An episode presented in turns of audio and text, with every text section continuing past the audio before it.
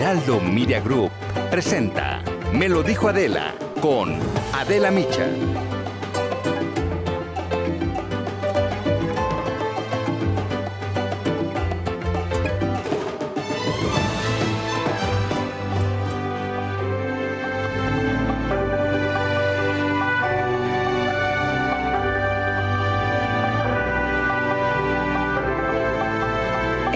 2004, la Organización de Naciones Unidas declaró al 17 de mayo como el Día Internacional contra la Homofobia, Transfobia y la Bifobia para denunciar la discriminación de la que son objeto las personas con preferencias sexuales diferentes a las convencionales. Y se eligió esta fecha para conmemorar que en 1973 la Asociación Norteamericana de Psiquiatría retiró a la homosexualidad como trastorno de la sección de desviaciones sexuales de la segunda edición del Manual Diagnóstico y Estadístico de los Trastornos Mentales. Para 1990, la Asamblea General de la Organización Mundial de la Salud la eliminó de su lista de enfermedades psiquiátricas. Este enorme avance fue resultado de una larga lucha de los colectivos por los derechos de la comunidad gay, porque durante largo tiempo la homosexualidad fue considerada como una conducta reprobable y una enfermedad mental curable. Aún ahora, Existen prejuicios y muchos países condenan duramente a las personas con una preferencia sexual distinta. Por considerarlas diferentes, las señalan, persiguen, encarcelan y en el peor de los casos, incluso pierden la vida. De acuerdo con la ONU, 72 países criminalizan las relaciones sexuales consentidas entre personas del mismo sexo y solo 63 ofrecen algún tipo de protección contra la discriminación de las personas LGBTI. En México no existe un registro oficial sobre estos delitos, crímenes de odio por motivos de orientación sexual o identidad de género. Pero el Observatorio Nacional de Crímenes de Odio contra las Personas LGBT, creado por activistas de organizaciones locales de 10 estados de la República, lanzó su informe 2020, porque las víctimas son mucho más que números y nombres. El documento de 66 páginas es una hoja de ruta de la trayectoria que los crímenes de odio han tenido a partir del 2014 y busca sobre todo disminuir la violencia que las personas LGBT enfrentan en nuestro país. México cuenta con un marco legal sólido que garantiza la protección de los derechos de personas sin discriminación en el artículo primero de la Constitución en el 2011 se hicieron reformas donde explícitamente se prohíbe la discriminación por preferencia sexual y además la Suprema Corte de Justicia de la Nación publicó el protocolo de actuación en casos que involucren la orientación sexual o la identidad de género. Y aunque hay avances y se ha visibilizado a las personas LGBT, la violencia, expresiones de homofobia y el homicidio persisten en la vida cotidiana de todo nuestro país por varios factores, entre ellos la injerencia de grupos conservadores. Hasta el 17 de mayo del 2020, el Observatorio de Crímenes de Odio registró en su plataforma por lo menos 209 asesinatos, que han ido en aumento, mientras que en el 2014 registraron 13 casos, para el 2019 ya eran 36. Y es que a pesar de los años y de los avances logrados, aún hay un largo camino por recorrer en este sentido. Nadie tiene nunca que ocultarse ni avergonzarse de su preferencia sexual. Es necesario que se alcen más voces en todo el mundo para que no sigan ocurriendo crímenes de odio. La igualdad es un derecho inalienable y se debe avanzar más, mucho más, en soluciones concretas como herramientas de protección legales contra la discriminación por razones de orientación sexual e identidad de género, porque todos, todos somos iguales.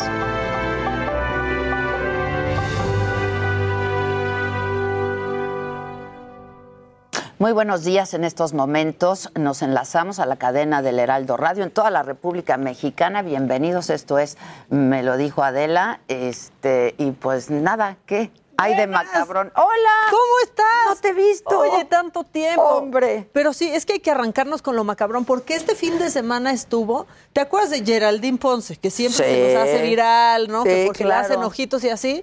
Bueno, ella es candidata a diputada y, y ella hace una pregunta muy válida a la ciudadanía. Ella dice: ¿qué les han resolvido?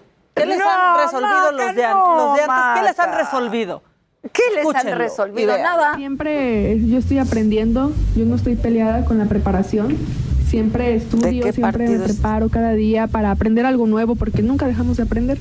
Así que la gente cuando dice es que no tienes experiencia, bueno, y los que tienen experiencia también les respondo que han ¿Qué les han resolvido Toma. a esas personas que tienen tantos años? No. A los malos gobiernos, por- me refiero a ellos, porque también hay personas les han resolvido? con experiencia. Yo le, yo, mira, de la, es de que, meme, ¿no? es de que, yo te pregunto, ¿qué te han resolvido?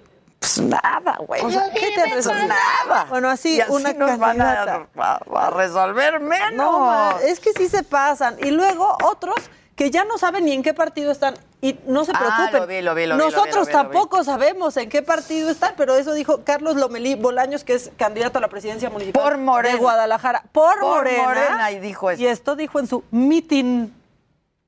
El 6 de junio, como a estas horas, ya se va a correr como pólvora que Movimiento Ciudadano va a gobernar no solamente Guadalajara, sino una gran parte del estado. O sea, Vamos a- y sí. Por eso, bueno, Morena que diga. que Morena va, va a gobernar No, esta gran no, parte del estado. Ya, Pero no, el 6 de ya, en serio. mejor baila. mejor baila. Bueno, están esos, ¿no? O sea, los que no saben hablar, los que se equivocan de partido, pero también las hay, las que hablan con los muertos, Adela. Ah, también. Y ya si un candidato habla con los muertos, pues sí hay que votar por él, qué poderoso. Escuchen. Ay. Recuerdo con mucho cariño y con mucho amor y que ahí muchos de mis maestros que ya están allá en el cielo, pero que todavía he saludado últimamente, pues les agradezco porque aprendí muchas cosas con esos maestros. Recuerdo con mucho cariño y con mucho Marina. amor y que No, ahí muchos de mis maestros No que ya es. están allá en el cielo, pero que todavía he saludado últimamente, pues les agradezco porque aprendí muchas cosas. No, pues salúdame a mis abuelos, por favor, candidata. Ay, a mi jefa como cosa ¿Alguien tuya, más quiere ¿no? que le salude la, candidata a neta. algún difunto? Híjole. ¿Cómo? ¿Ya qué les No, pasa? Ya, ya, calle, ya siéntense todos. Ya siéntense, señores. Ya sí. Todos, y señoras, señora, o sea, todas. Porque luego también Marina del Pilar le quiere hablar a los jóvenes, ¿Y pero no sabe ni qué decirles. Así como Que cuando te piden un video, ustedes, ¿no? ¿no? Pregu- pregúntame. A ver, ¿qué? Escuchen. Mis queridos jóvenes, asistan a todos los eventos que se están organizando, convocando jóvenes para que participen dentro de la toma de decisiones de nuestro estado, de nuestro país, de nuestros municipios. Los queremos invitar a que siempre estén muy atentos de la participación. Los jóvenes merecen ser escuchados y los gobiernos de la 4T los escuchamos. Ay, ya, no sé. Mis Ay, ya, no jóvenes, qué. Pero, pero espera, espera. Este, ¿estaba en vivo? no, se les- así lo subieron. Sí, No, ya no, ¿sabes qué? Ya no sé ni qué. Bueno, lo que tampoco está en vivo lo grabé el sábado, es esta entrevista en exclusiva y por Adela a Evelyn Salgado. Estuve en Acapulco, estuve con ella y esta es la primera parte de esta conversación.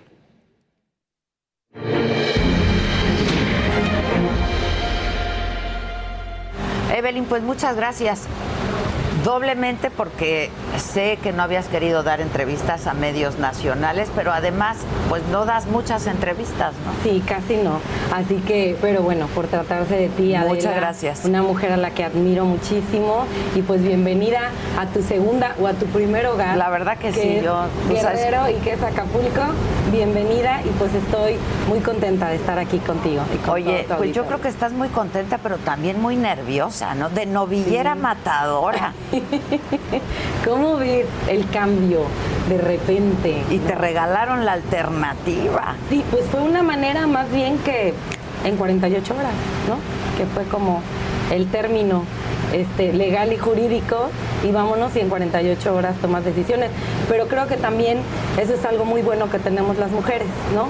de que tomamos decisiones, de que somos valientes y nos arrojamos y decimos vamos. Oye, pero a ti, Evelyn, bueno, tú habías dicho que no le ibas a entrar, que no había plan B y que no ibas a ser Juanita. Y de repente eres Juanita. Sí, no, pero es que aparte les quiero aclarar, yo sigo eh, creyendo firmemente y lo sostengo también que no soy Juanita. Yo les explico. Juanita es cuando llegas a un cargo, a un poder y te quitas para que llegue el hombre. En el caso de Evelyn Salgado, te lo digo de verdad, honestamente, firmemente, no me voy a quitar. Las decisiones políticas las toma Evelyn Salgado Pineda. Mi padre ha formado mujeres independientes, mujeres con criterio, mujeres con decisiones, valientes, y en ningún momento ni él me lo ha pedido, ni yo lo permitiría, porque yo creo que eso es una burla también para el pueblo. Eh, lo dije en su momento también ante los medios de comunicación. No soy Juanita, me llamo Evelyn Salgado Pineda, orgullosamente hija de María de Jesús Pineda Echeverría, calentana, y de Félix Salgado Macedonio, mi padre, pero en ningún momento él va a tener injerencia o va a tomar decisiones políticas, sino que va a ser Evelyn. ¿Cómo? ¿Por qué tendríamos que creerte eso, Evelyn? Si la verdad es que pues ha estado contigo todo el tiempo en tu inicio ¿no? de, campaña y, ahí ha estado, pero además es tu mentor, tu mentor político, es tu padre, es tu aliado político. ¿Por qué tendríamos que creer eso? Si Mira, él todavía dijo, hay toro. ¿No? Así, aparte el hay toro, más que esa expresión que me han preguntado mucho de eso, más que una expresión misógina, pues se considera ya por el movimiento que hemos tenido desde hace muchos años como un grito de lucha, como un grito de unidad de alegría, que dicen hombres, mujeres, niños. Y pues bueno, el toro por el toro sin cerca, por el movimiento, por esa lucha que él lleva durante más de 30 años. Y tendría que ser de una manera diferente, te voy a explicar. Eh, hay toro es nada más eso, el grito de lucha, pero no significa que hay toro sea porque va a estar el toro o porque va a estar Félix Salgado Macedonio gobernando. Él, como te he dicho, nos ha dado eh, la educación. Él dice que la mejor herencia que le puedes dejar a los hijos es la educación. Él respeta totalmente nuestras decisiones. Efectivamente me acompaña en la gira en algunos eventos porque no puede estar en todos. Eh, me acompaña con las personas porque el mismo movimiento, la misma gente, la misma gente guerrerense, pues pide a Félix Salgado y de repente quieren escucharlo porque no podemos negar ni podemos cortar lo que ha sido el movimiento y no se puede explicar el movimiento sin Félix Salgado, ya que él es el precursor de este movimiento. Evelyn Salgado también ha estado con él en la lucha social desde hace más de 30 años, desde muy pequeña. Cuéntame, cuéntame de eso, eh, porque la verdad es que se dice de ti, no tienes oficio político, no tienes experiencia, no tienes la preparación, este eres una mujer joven, pero independientemente este, de eso, porque, pues, ¿qué tienes? estás por cumplir 40 años. Tengo 39 años. Yo les digo, ya ni tan joven, pero bueno. Pero, pero no tienes una trayectoria ni en el servicio público, este, ni tienes el oficio político, y este estado es muy complejo. Entonces, cuéntame, ¿cuál dirías que ha sido tu preparación al lado de tu padre?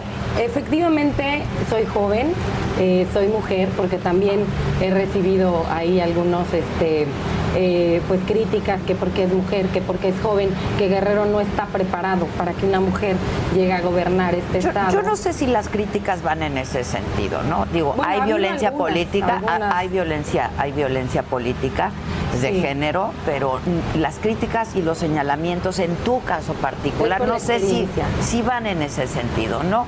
Este, porque claro que una mujer puede hacerlo, claro que una mujer joven puede hacerlo.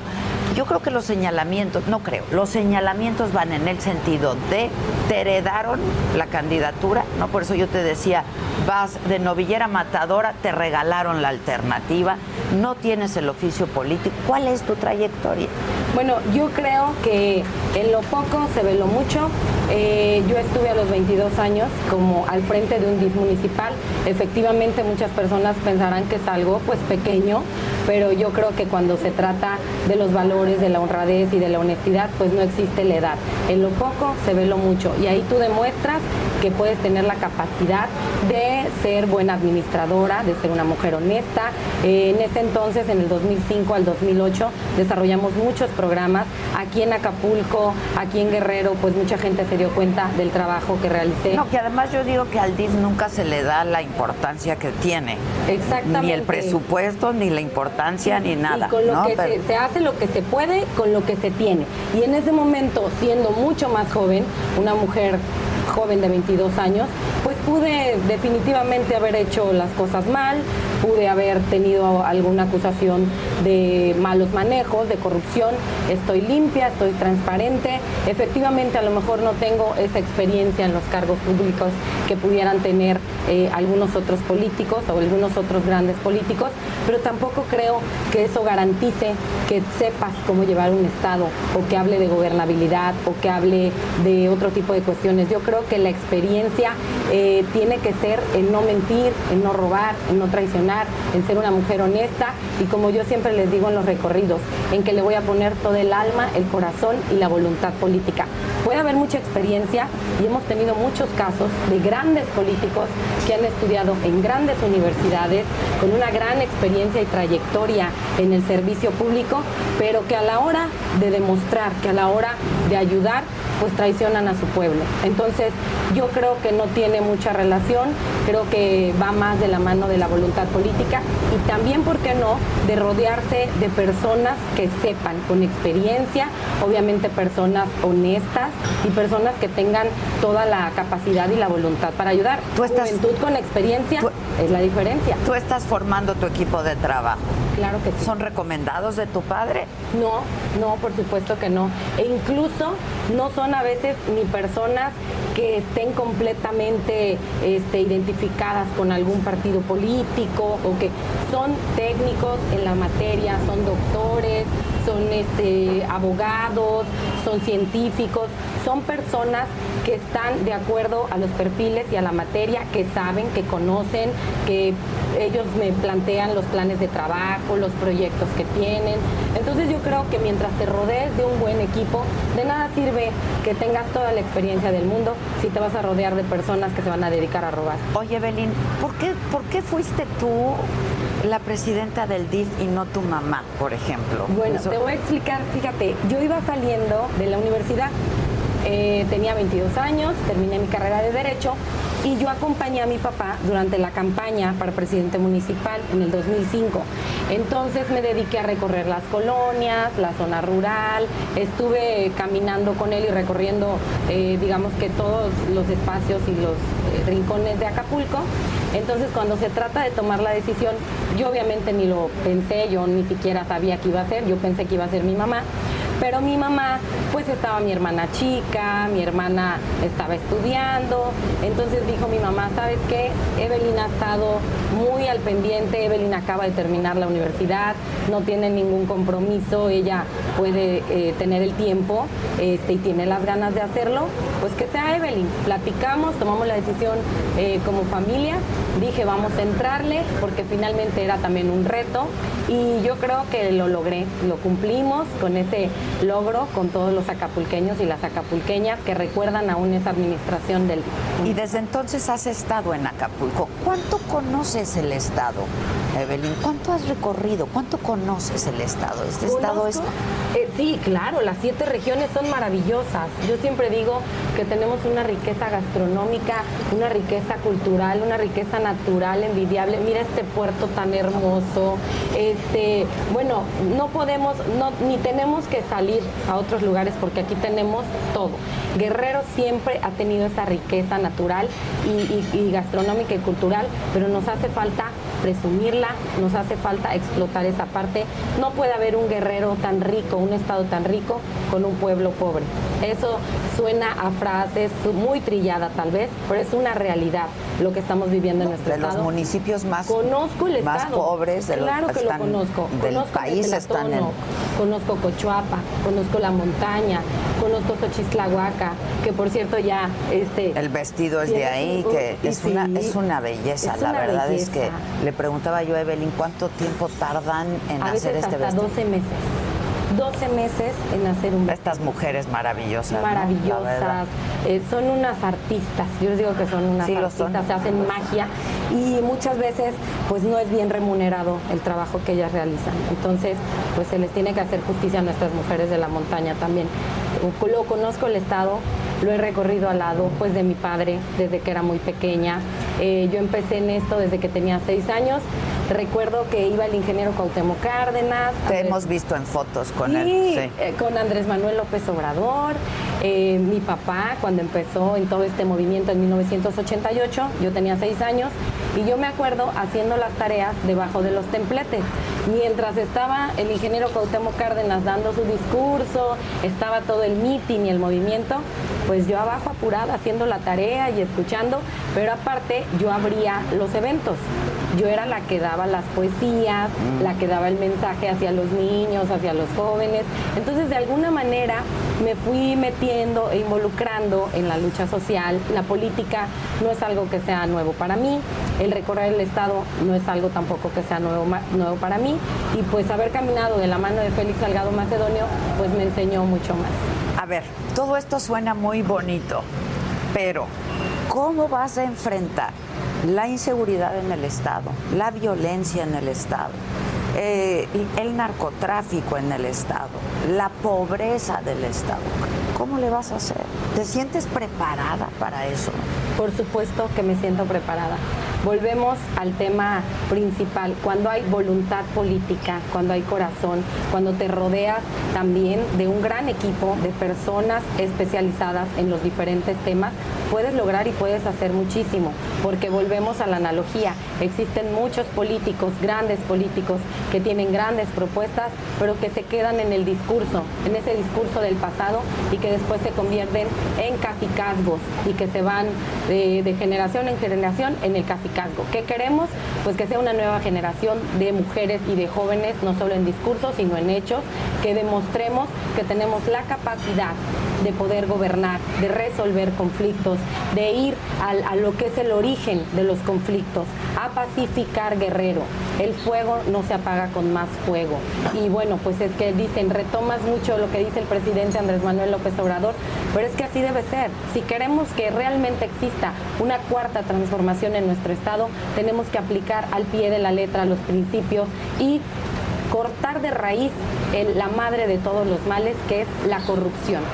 Puede haber mucha voluntad, propuesta, discurso muy bueno incluso. Hay políticos aquí con unos excelentes discursos, pero a la hora del- de gobernar, pues llega la corrupción y la corrupción entra en sector salud, en seguridad pública, en turismo, entra en todo. Y mientras haya corrupción, pues no va a haber presupuesto que alcance para combatir lo que queremos. Ahora, si estás de acuerdo que desmarcarte de tu padre no solamente puede ser en el discurso. ¿no? Claro. Yo por eso te preguntaba, eh, ¿por qué tendríamos que creerte que no es Félix Salgado el que va a gobernar, el que va a tomar las decisiones?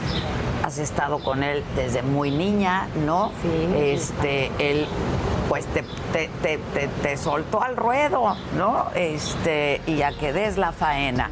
¿Por qué tendríamos que pensar que ¿Y Precisamente. ¿En qué momento te vas a desmarcar de tu padre?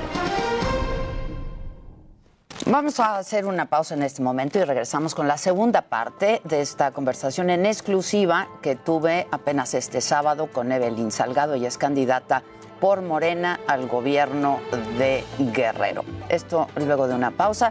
Estará también con nosotros Dante Delgado, de fundador de Movimiento Ciudadano. Esto y mucho más todavía esta mañana. No se ve.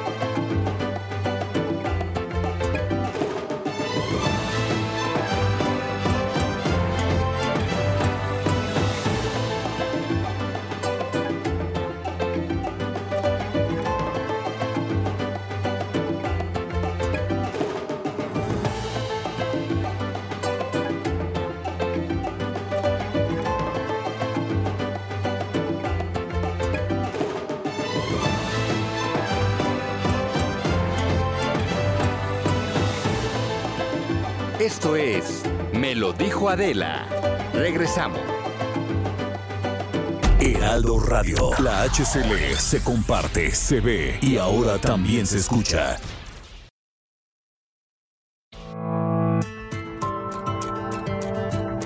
Continuamos en Me lo dijo Adela.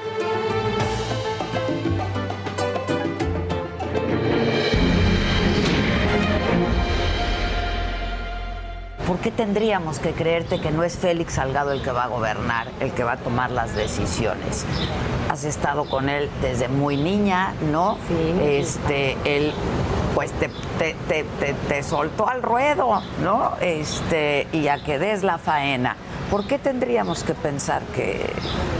¿Y ¿En Precisamente. qué momento te vas a desmarcar de tu padre? Mira, yo creo que desmarcarse como tal eh, de la familia uno no se puede desmarcar. De los padres nunca nos podemos desmarcar porque para mí mis padres pues obviamente son lo máximo. Mis hijos, mi familia. Tienes dos hijos. Tengo dos hijos Hombres. maravillosos, hombres. Y, y- y Entonces, ustedes son solamente mujeres. somos puras mujeres y nosotras tenemos puros varones. Entonces, pues se vuelve loco con los nietos, las hijas y luego los nietos, ¿no? Entonces, más que desmarcarme, porque no sería, yo creo, la, la postura correcta, ni como hija, ni como mujer, ni como ser humano, no es mi ideal desmarcarme de mi padre, porque es un hombre al que yo admiro profundamente, al que yo amo, como cualquier hija ama a sus padres y le tiene respeto también.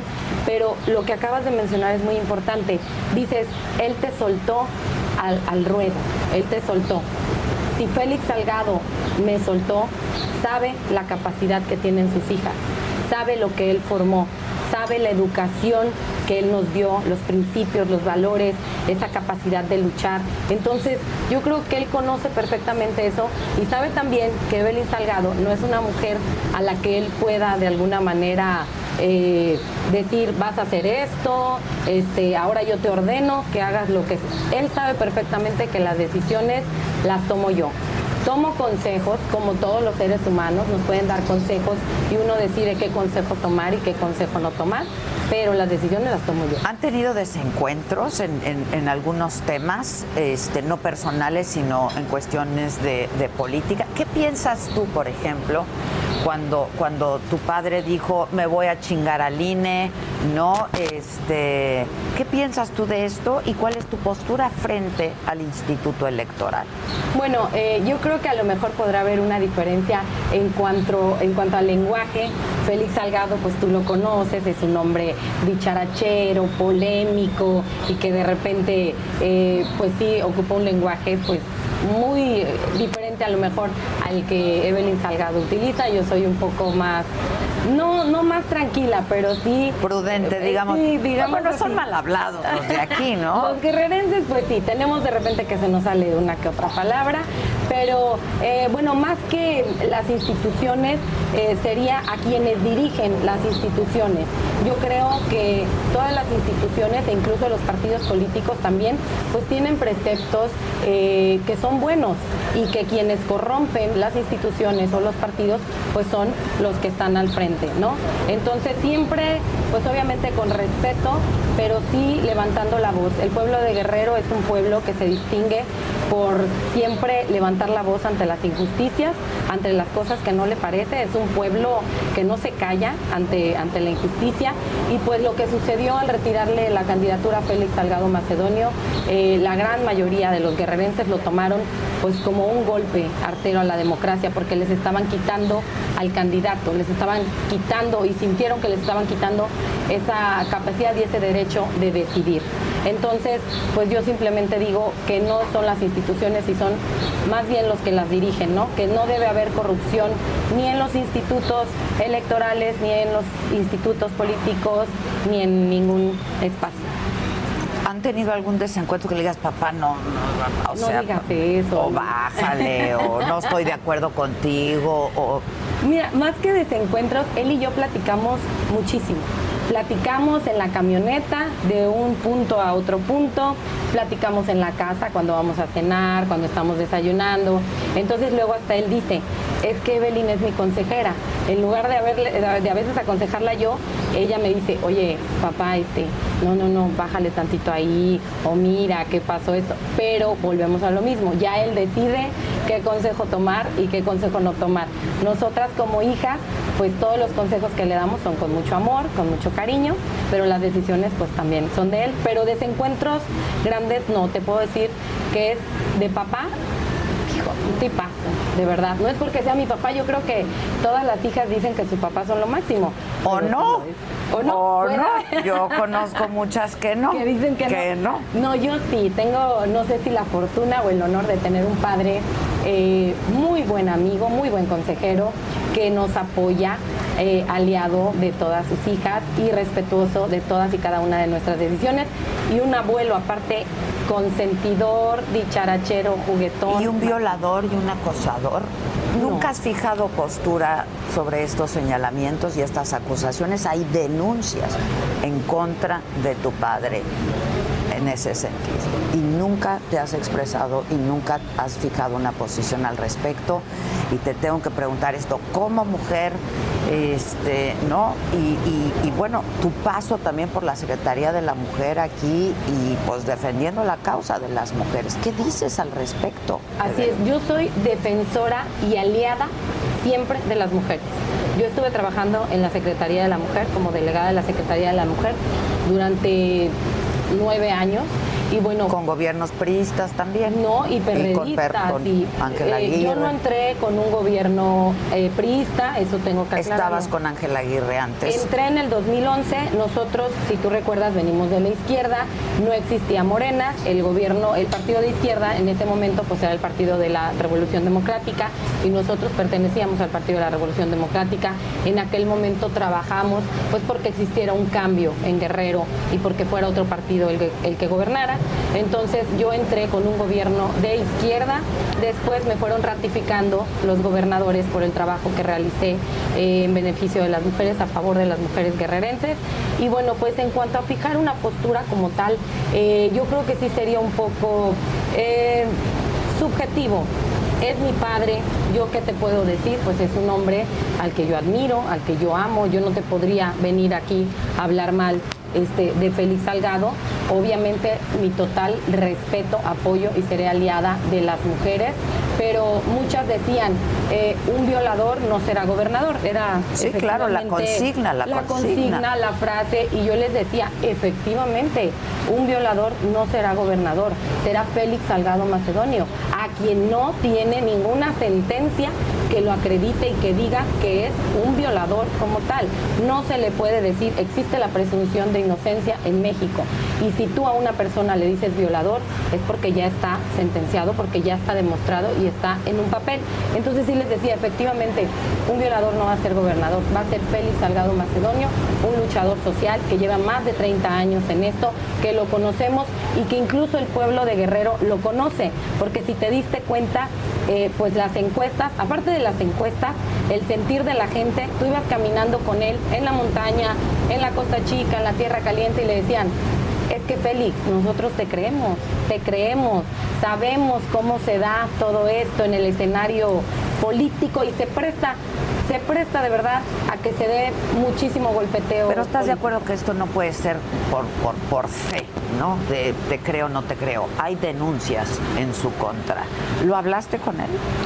No. Es un tema que se habló. Por supuesto. En casa, en familia. Nosotros platicamos todos, todos los temas. No tenemos ningún tipo de tabú en ningún tema. Como familia nos platicamos todo eh, y como familia te puedo decir que él nos habla absolutamente con la verdad. Nosotros lo conocemos, yo lo conozco eh, de toda la vida y bueno, pues para eso también están las instancias correspondientes para esclarecer y para decir y para determinar si una persona es tal o cual cosa, ¿no? Entonces, mientras no se determine y mientras una eh, autoridad judicial no te diga que una persona es tal o cual, pues no podemos nosotros hacer ningún... ¿Qué les dices a las mujeres que han denunciado a tu padre? Pues bueno, como, como, aliada de las mujeres, porque pues has trabajado otra vez en la Secretaría de la Mujer con la causa, por la causa, eres una mujer joven, ¿no? ¿Qué les dices a las mujeres que han denunciado a tu Yo a las mujeres, no solo a, las mujeres que han denunciado, o el caso de Félix Salgado Macedonia en particular, sino a todas las mujeres, eh, claro que debe de existir esa cultura de la denuncia.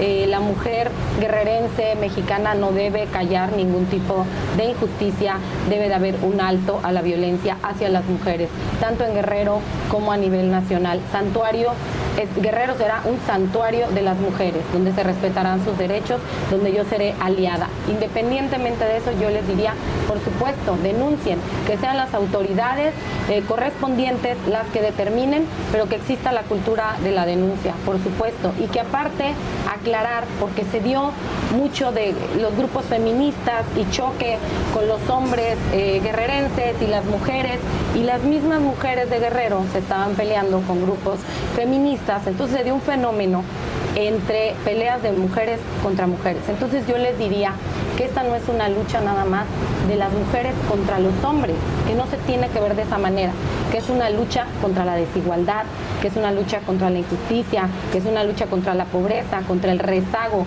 eh, de nuestro Estado, pero que no es una lucha contra los hombres. Más bien hay que luchar contra eso, contra las injusticias, contra eso. Ese es el máximo reto que nosotras tenemos. Y este es un, este es un Estado en donde pues, la mujer es, es víctima de violencia. No es exclusivo de este Estado, pero se da, se da con eh, con, mucha frecuencia y con mucha virulencia, ¿no? Este, ¿Qué tienes pensado al respecto? Si vas a hacer una alianza, ¿qué vas a hacer al respecto? Eh, por supuesto, bueno, como te comentaba, la cultura de la denuncia. Muchas mujeres tienen miedo a denunciar, a levantar la voz.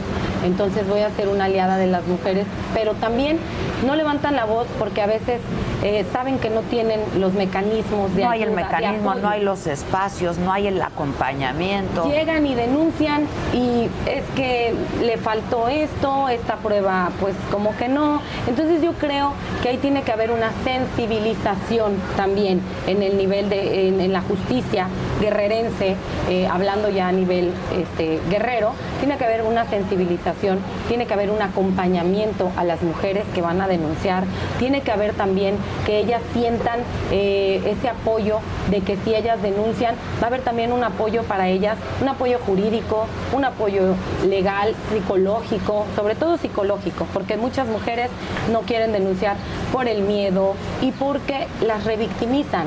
Llegan y les dicen, declare por favor, y luego van a otro lugar, declare por favor. Entonces, una revictimización y dicen, ¿saben qué? Ya no quiero. Ya me regreso a mi casa con el agresor y ya no quiero denunciar.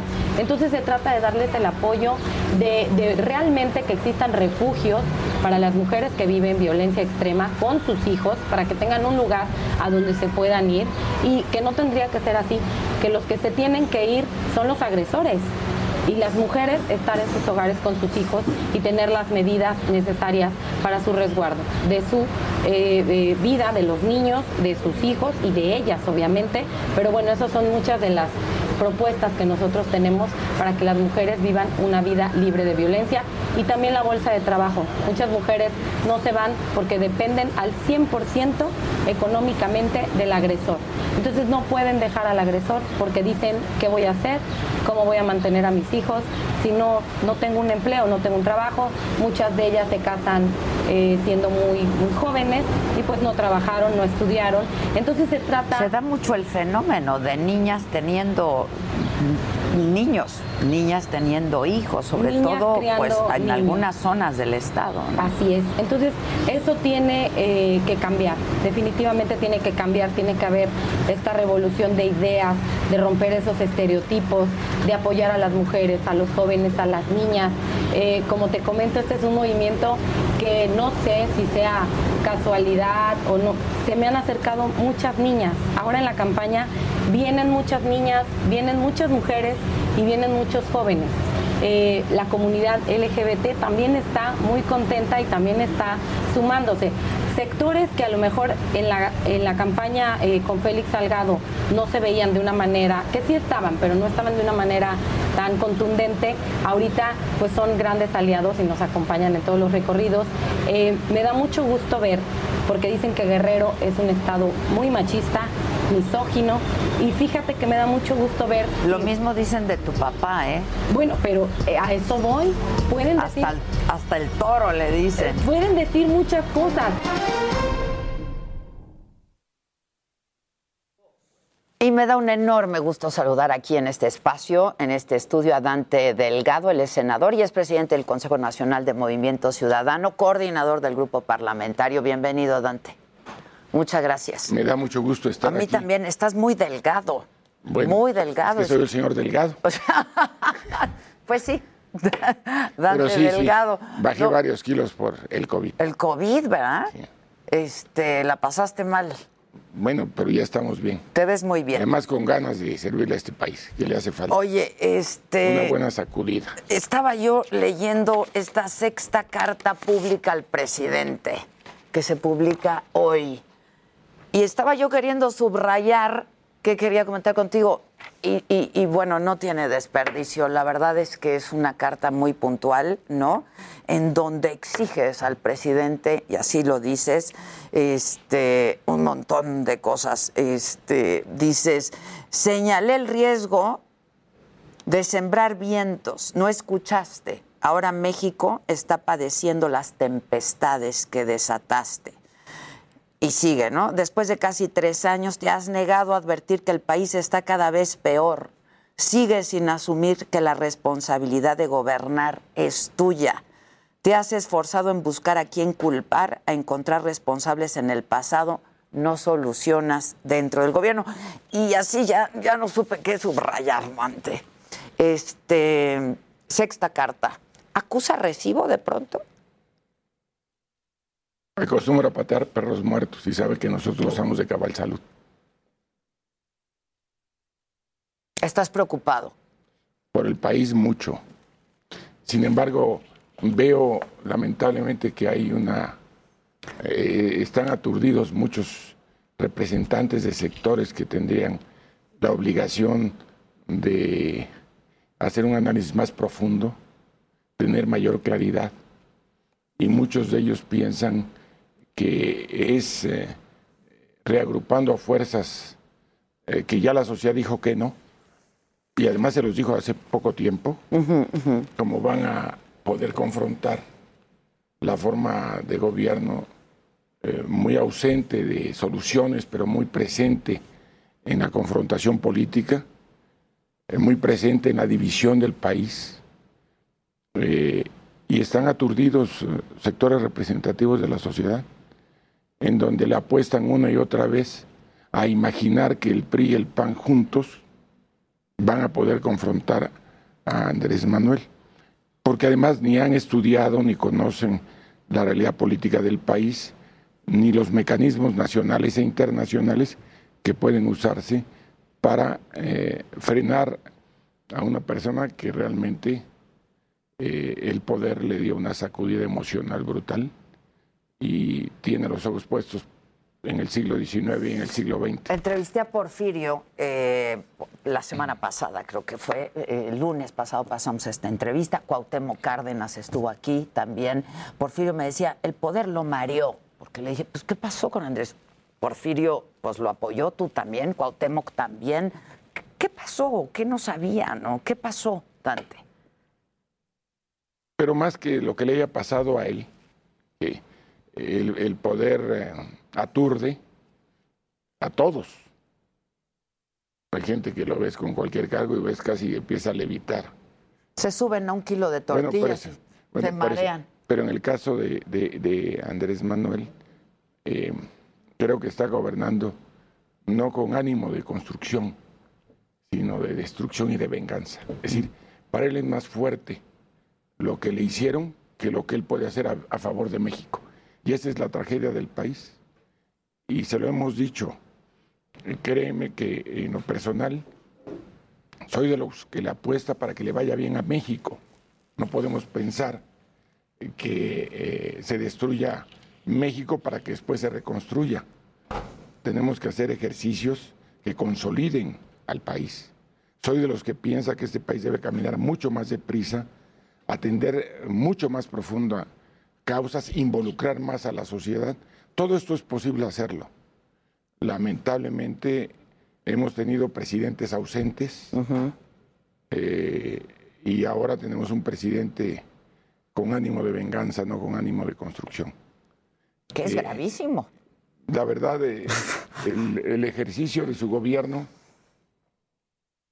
va a ser, si no hace algo, si no rectifica, en la parte final todavía le digo que queremos que sea presidente, que deje de ser lo que ha sido hasta ahora, un dirigente faccioso, eh, un, un- un promotor, un propagandista de Morena, un partido que no existe, un partido que se formó para servirle a él, pero que no tiene ni cuadros, ni estrategia, ni que no sea lo que plantea el presidente en sus mañaneras. Y eso lo ha aturdido, lo tiene verdaderamente Y desquiciado. que no haga lo que el presidente dice, de línea, ¿no? Bueno, es que está, él, es que él cree que gobernar es hablar, y gobernar es construir, es transformar.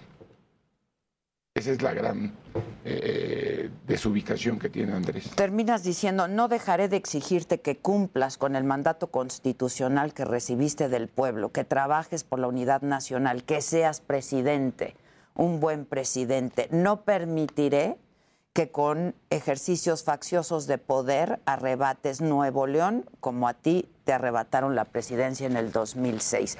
Hay dos asuntos, de, me, parece que son temas muy importantes de movimiento ciudadano que han ocurrido en los últimos días. El asesinato, sin duda, de Abel Murrieta, el candidato a la alcaldía de Cajeme, y lo que ha pasado con Samuel García Nuevo León. Efectivamente, precisamente por ello considera que era el tiempo de sacar esta sexta carta a Andrés Manuel. Porque por un lado, eh, no se mete a los temas de fondo. Y el tema que más preocupa a la sociedad, pero además el más necesario para recuperar todo, es la seguridad y la paz social. Y él dijo que iba a resolver ese problema y no lo ha resuelto porque no se ha metido a fondo, porque en lugar de involucrar a todas las instancias, eh, desde el gobierno federal, gobiernos estatales, municipales, pero lo más importante, a la ciudadanía, con policías de proximidad, eh, se ha dedicado a llevar adelante todo su ejercicio militarizando por un lado al país y por otro lado eh, pontificando sobre la Guardia Nacional. Y no es suficiente, la Guardia Nacional es una parte. Eh, se tienen a más de 235 mil policías en el país y se tienen que capacitar, formar, estimular y, orientar. Y él en lugar de hacerlo, se confronta con los gobernadores y no toma en cuenta para nada a las autoridades municipales, mucho menos a la sociedad. Por eso le digo que se dedique a ser presidente. Él cree que eh, gobernar es pararse en la plaza pública. Y eso no es gobernar. Dante, eh, lo de Abel, yo, yo decía muy temprano en la mañana, ha sido un proceso electoral muy sangriento. Bueno, y en el caso específico de Abel Murrieta, que un hombre limpio con una trayectoria ejemplar, que aceptó ser candidato nuestro por la invitación que le hizo Ricardo Burs, nuestro candidato a gobernador de Sonora, y donde además todo indica el crecimiento para ganar, en, en- para que la gente sepa que es Cajeme, es Ciudad Obregón, es la cabecera municipal del municipio de Cajeme. Es la segunda ciudad más importante de Sonora y él se había comprometido a, restablecer la paz y la seguridad porque es una ciudad violenta, es una zona violenta el sur de Sonora que, eh, que colinda con el norte de Sinaloa. Y, y él estaba firme en garantizar la seguridad para la gente. Y desde luego que eh, esa falta de trabajo de Andrés Manuel, al no atender los temas sustantivos como es el de la seguridad, ha permitido que haya captura de regiones del país por la delincuencia. Y ese es el mayor problema. Él se pelea con gobernadores y con los que se le ponen enfrente eh, eh, pero no se pelea con quienes debe de pelear. ¿Por qué? Porque eh, Tengo 30 segundos antes de irme a un corte, pero si quieres responder eso. no, nada más no está en contacto con la realidad. ¿Van a sustituir? ¿Cuándo van a sustituir a Abel? Bueno, es un tema al que le dimos el tiempo necesario para que hubiera reflexión por un lado y además guardar el luto que merece la familia Murrieta, a quienes fuimos a darle el propio viernes la solidaridad y respeto. El senador Clemente Castañeda, nuestro coordinador nacional, los órganos nacionales y estuvimos con los órganos de dirección estatal y con todos nuestros candidatos para darles confianza en su seguridad. Vamos a hacer una pausa y regresamos. Estamos conversando con Dante Delgado y volvemos contigo enseguida. No se vayan.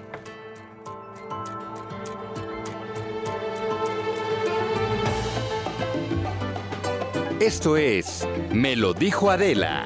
Regresamos. Radio. La HCL se comparte, se ve y ahora también se escucha.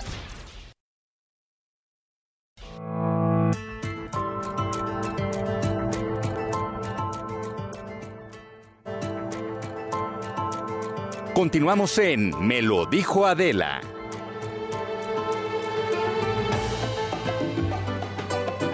Bueno, pues estamos de regreso. Eh, estamos conversando con Dante Delgado Ranauro, el senador, presidente del Consejo Nacional de Movimiento Ciudadano. Y justo, Dante, nos quedamos hablando de esto que pasó con Abel Murrieta, ¿no? Este, este, este asesinato que pues no estaba cuidado, ¿no?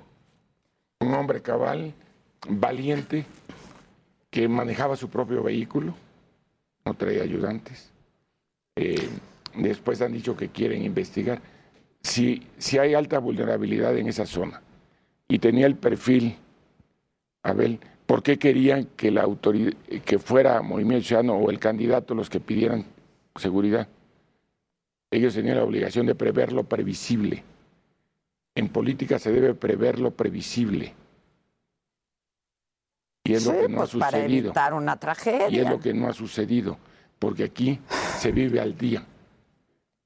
Este país es eh, gobernado por, por instintos mañaneros.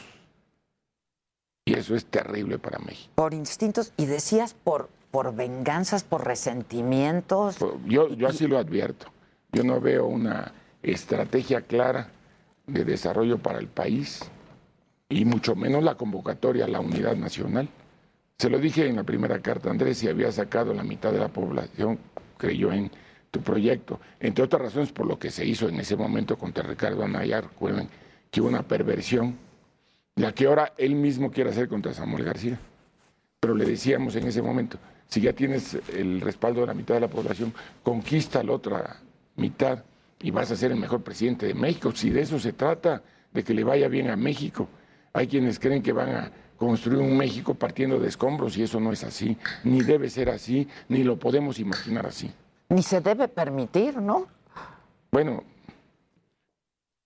tan se permite que están pasando las cosas. Por eso, pero entonces cuando tú me Una dices, cosa es el los puede y sectores, otra ¿qué cosa es el haciendo? debe. ¿Qué está haciendo la oposición? ¿Qué, estás, ¿Qué están haciendo los sectores a los que tú hacías mención? Eh, Por, por ejemplo, ¿no? mira, Los empresarios. por, por ejemplo, el problema es cuando hay perturbación de los propios actores políticos.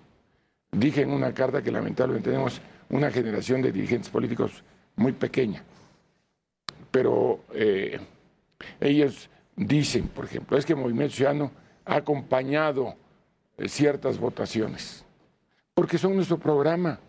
Nosotros apoyamos el apoyo a los adultos mayores, a las personas con discapacidad. Ah, depende cómo se iba a operar, es otra historia, porque las operan siempre a los ejecutivos. Recuerden ustedes que ese proyecto lo llevamos adelante y le tocó al PAN que se oponía a ese programa y después lo conoció como 70 y más y lo manejaba el gobierno y lo presumía en todos sus informes. ¿Qué es lo que sucede ahora con Acción Nacional y el PRI? Le dieron el voto y reto a cualquier persona y, y nada mejor que una personalidad como tú, Adela, para que nos sientas aquí a los dirigentes o los representantes en el Senado o dirigentes de partidos para que acrediten cómo votó Movimiento Ciudadano en contra de la reforma al artículo 19 de la Constitución, que es un parteaguas en la vida de este país. sin duda. ¿Y por qué el 19 Constitución es, es un parteaguas? Porque le dan mayor poder a los instrumentos del Estado para realizar acciones punitivas. Aumentan el catálogo de delitos con prisión preventiva. Preventiva. Y ahí meten los delitos electorales, la defraudación fiscal, y entonces por un lado puede perseguir a opositores y por otro lado decirle a los empresarios, estate quieto. ¿Quiénes votaron ahí? Movimiento Ciudadano en el Senado no dio un solo voto. ¿Y con quiénes se aprobó? Porque se requieren dos terceras partes, con los votos que acompañaron el PRI y el, y el PAN. Y es tan fácil meternos a ver cómo fueron las votaciones. Y lo mismo ahora que el presidente de la Corte ha hablado de una reforma del Poder Judicial que solamente lo beneficia a él, al Consejo de la Judicatura, y está obsequiosamente muy solidario con el presidente de la República. Hay también quienes votamos en contra y cómo votaron el PRI y el PAN. Entonces, si tenemos tres poderes, el Ejecutivo, si tiene el control del legislativo, porque sacó mayoría en la Cámara de Diputados, Cámara de Senadores, y se atreve a decir que quiere que hagan aprobaciones de iniciativas o de leyes a las que no les cambien ni una coma. Esa fue la instrucción pública. Y además lo hacen. ¿Cuál es el otro poder que queda? El Poder Judicial, que es el equilibrio de poderes. Y si el PRI y el PAN permiten que quien debe ser árbitro como equilibrio de poderes esté cargado hacia la idea que tiene el presidente, porque además también lo dijo públicamente, él le tiene confianza al presidente de la Corte y quiere inconstitucionalmente ampliarle el periodo a través de la ley Saldívar. Es decir, a todo eso se ha prestado el PRI y el PAN. Nada más y nada menos. Eh, ¿Cómo es que ustedes decidieron ir solos, Dante? ¿Por qué no buscaron alianzas en bueno, este en, proceso? en primer lugar porque decías que entrevistaste al ingeniero Cárdenas. Sí, sí, sí, estuvo aquí. Eh, él te puede decir, y todos los que participaron en la primera coalición en este país en el año 2000, esa me tocó a mí redactarla. Y además, todas las coaliciones en las que hemos participado, me ha tocado estar en los órganos de dirección de las coaliciones. No fuimos en coalición porque las conocemos, porque sabemos lo que significa que partidos que han sido, perdón la expresión, cachabotos, porque se enfrentaban a un gobierno que era del PRI, la oposición cachaba votos. No es porque hicieron un trabajo electoral, es porque los ciudadanos inconformes votaban en contra de lo que estaba como poder público al que no respetaban por sus prácticas. Bueno. Ah, pero a la hora de, hacer los acuerdos, en lugar de buscar los mejores perfiles, siempre han buscado sus posiciones de grupo. Y la diferencia con Movimiento Ciudadano es que siempre hemos buscado los mejores perfiles. Esa es la apuesta que le hemos hecho en las coaliciones. Samuel García era el mejor perfil Claro, para gobernar claro, claro. Nuevo León. Claro. Sobre todo, el mejor perfil de nosotros, de Movimiento Ciudadano, porque no se O nos sea, de lo que tenían, pues. Claro, pero ¿por qué? Porque la, la demás gente quiere ir a la segura. Por eso la señora Clara Luz dejó de estar en el PRI para que estuvieran con el gobierno. Y otros siempre han querido estar con los gobiernos estatales o federales. Por eso cuesta tanto trabajo a las fuerzas eh, eh, emergentes crecer, porque han acostumbrado a la ciudadanía a imaginar que son más importantes los partidos que las personas. Y en Movimiento Ciudadano, por estatutos, reconocemos que son más importantes las personas. Somos la única organización en este país que tiene las candidaturas ciudadanas, que deben ser al menos el 50% de nuestras candidaturas. Es decir, la única organización en este país que ha llevado rectores, exrectores de Sí, universidades, también. em- empresarios, Estuvo empresarios, el viernes. pero empresarios distinguidos que se han significado por su lucha, líderes sociales, mujeres destacadas. Es movimiento ciudadano y eso lo podemos acreditar. Sin embargo, el problema es que no todo el mundo profundiza. Es más, normalmente lo que se hace en las cámaras es manejado tradicionalmente por las fuerzas que controlan la Junta de Coordinación Política o la mesa directiva. pero las grandes batallas y las mejores batallas por defender los derechos de los ciudadanos no siempre se reflejan en los medios de comunicación. ¿Por qué? Porque todo el ejercicio del poder público en México está armado partidocráticamente. Precisamente por ello, Andrés está preocupado y en lugar de ser presidente de la República, insiste en ser propagandista de Morena, un partido que no es partido y que lo creó solamente para servirle. ¿Cómo le va a ir a Morena en esta elección? ¿Cómo crees? Y en un escenario real, ¿cómo le va a ir a Movimiento Ciudadano, Dante? Bueno, el, el problema del país es que como hemos aco- estado acostumbrados a abuso de poder, impunidad y mentiras, recuerda que Andrés decía que tenía tres principios, no mentir, no engañar y no, No robar. robar. Bueno, y parece metralladora por las mentiras que da. Es increíble. le digo que es increíble. decía, miente con es una increíble. facilidad Por eso, los miente, pero, pero no nada más él. Es parte de una forma de ser que lamentablemente tiene que ser desterrada del país. Por eso la congruencia cuesta más trabajo, pero hay que llevarla en la misma dirección. No estar brincando para todos lados y llevar una misma dirección de un proyecto de alternancia democrática, porque estoy convencido que el país tiene que caminar más deprisa. Y en ese sentido, eh, es importante, ya que se habló de Samuel, eh, que valoremos lo siguiente. En la coalición que se llevó, el PAN quería llevar la candidatura al Senado y el mejor perfil calificado para llegar era Samuel García, el mejor evaluado. Y ellos decían, no, pero es que los votos son nuestros. Nos fuimos a una elección directa, participamos cuatro fuerzas. Movimiento Ciudadano ocupó el primer lugar al Senado en Nuevo León. Morena ocupó el segundo lugar, perdón, el, el PAN ocupó el segundo lugar. el Morena. tercer lugar Morena y el cuarto lugar el PRI. Es decir, en cuartos Movimiento Ciudadano ganó. Y ahora, como candidato Samuel, llevamos más de 15 puntos de ventaja. ¿Por qué? Porque se ha hecho muy buena campaña, porque es consistente y además porque se le está hablando con la verdad a la ciudadanía. Situación que no hacen un presidente que llegó, municipal que llegó vía el fraude y que hoy es el candidato, y un partido que se desarticuló en, en Nuevo León por las formas en que se controlaba, que es Acción Nacional. Y del, Sí, sí, sí, y ya de- no- y- ni y- figura. Y de Morena, pues ya no hablemos porque, porque todos sus candidatos eran prestados. El PRI les prestó la candidata a gobernador, el PAN les prestó los candidatos a, a- a presidentes municipales. ¿Y qué significa esto?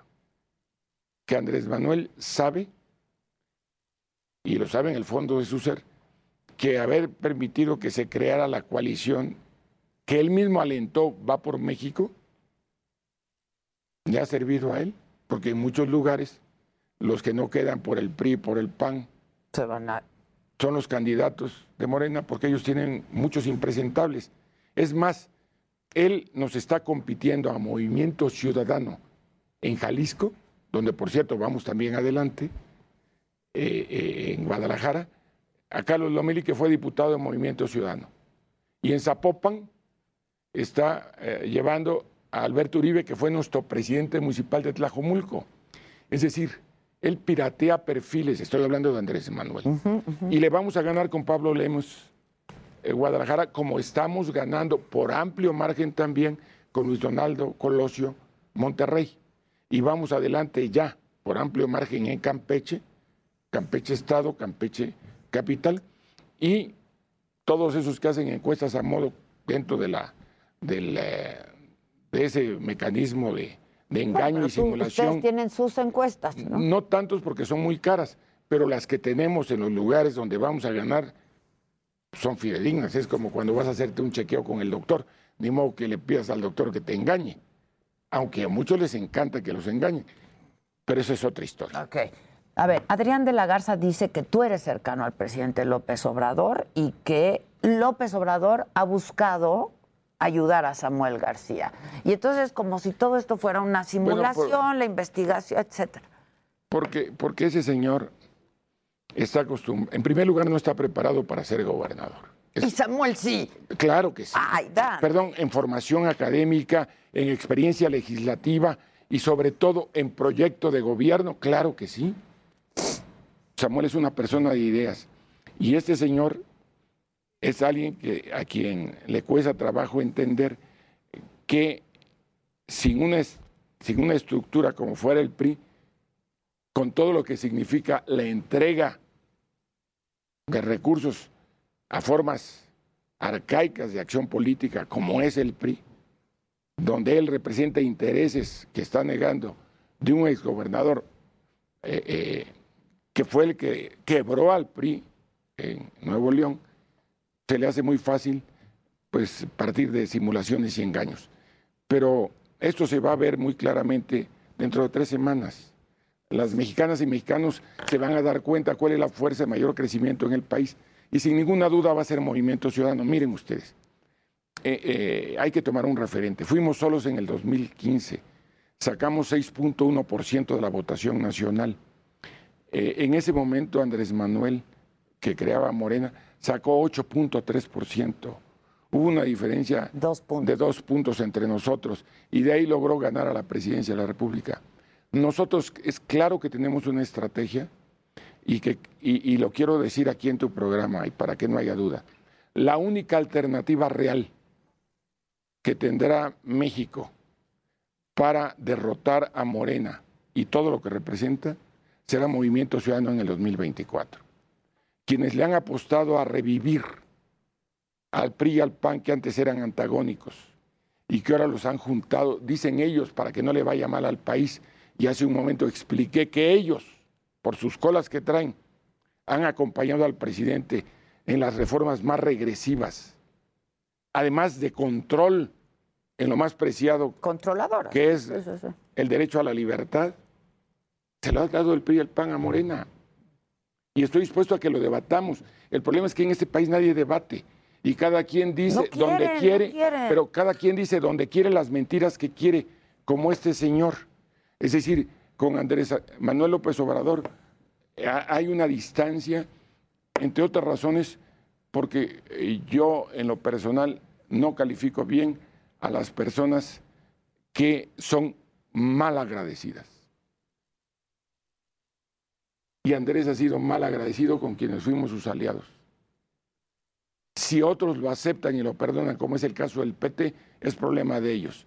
En el caso nuestro, después de que lo acompañamos y le dimos todo lo que le podíamos dar, tiempo en radio y televisión, prerrogativas y sobre todo respaldo político en la adversidad. Y más importante que ello, ideas, que es lo que muchos no entienden. Las ideas progresistas de Movimiento Ciudadano estaban en la plataforma electoral y siguen en nuestra plataforma electoral. A diferencia de ellos, Morena, que tiene los ojos clavados en el pasado, que quiere eh, utilizar las energías fósiles, Movimiento Ciudadano va para adelante con las energías limpias. Cuando ellos están pensando en un desarrollo eh, eh, que aniquila el medio ambiente, nosotros queremos desarrollo sustentable. Mientras ellos están haciéndose ojo de hormiga con la seguridad pública, Movimiento Ciudadano demanda la intervención ¿Qué, qué hubieras esperado de él? Cuando me dices es mal agradecido, nosotros lo acompañamos. ¿Qué hubieras esperado? Ah, y empezó, perdón, y empezó a hablar mal de Movimiento Ciudadano. Y empezó a decir que éramos parte de la mafia del poder. Es decir, eso no se debe permitir a nadie. Y mucho menos a un aliado leal, como lo fue Movimiento Ciudadano. Entonces había motivos sustantivos para romper hay gente que le gusta la mala vida y le gusta que lo agravien. Creo que la primera actitud de un actor político es la dignidad. Y en el caso de Movimiento Ciudadano, somos mujeres y hombres que tenemos dignidad, valores por los que luchamos. Y somos la única fuerza que hemos mantenido el ejercicio de construcción de un proyecto. Y precisamente por ello íbamos a ir solos en las elecciones del 18. Lamento mucho no haberlo hecho. No haberlo hecho entre otras razones porque hubiéramos sido la gran diferencia en este país. No se hubiera ido la votación como se fue en ese momento por los agravios que desde el poder se le infligieron al candidato Ricardo Anaya. Porque finalmente el ejercicio electoral es como una presa que tiene esclusas y se regula por dónde sale el agua. Así es como se van los votos. Los cauces. Los cauces. Entonces es claro que se orientan y en este momento Movimiento Ciudadano tiene la mejor propuesta, la mejor campaña mediática, los candidatos más jóvenes, las mujeres eh, más luchonas y, y entronas, la mejor propuesta y candidatas y candidatos competitivos para ganar. La apuesta es el 2024, entonces, No, de la apuesta, Movimiento no, la Ciudadano. apuesta es evidenciar que frente a las historias de fracaso que han construido PRI y PAN y frente a las historias de fracaso que está construyendo y acreditando todos los días el presidente de la República y su partido y los satélites, que lo mismo se acomodaban de un lado que de otro, hay una alternativa para darle salido a México. Y esa alternativa es Movimiento Ciudadano. ¿Cuándo, ¿Cuándo viene el rompimiento con el presidente? ¿Cuándo, ¿Desde cuándo no lo ves o no hablas con él? A mí Porfirio me dijo desde que le puse la banda no he vuelto a hablar Bueno, con él, no eso- me toma la llamada. Bueno, a diferencia de él, yo nunca lo he buscado. A diferencia de él, cuando ha ido al Senado, he, he procurado no estar eh, en las áreas en donde él va a estar. No tengo ninguna motivación para hablar con Andrés Manuel. Eh, hablamos hace, la última vez que hablamos prácticamente fue hace seis, siete años, y, eh, y nuestra posición es muy clara. Eh, somos la real oposición que en este momento tiene el triste gobierno de Andrés Manuel López Obrador. La única real oposición es Movimiento Ciudadano.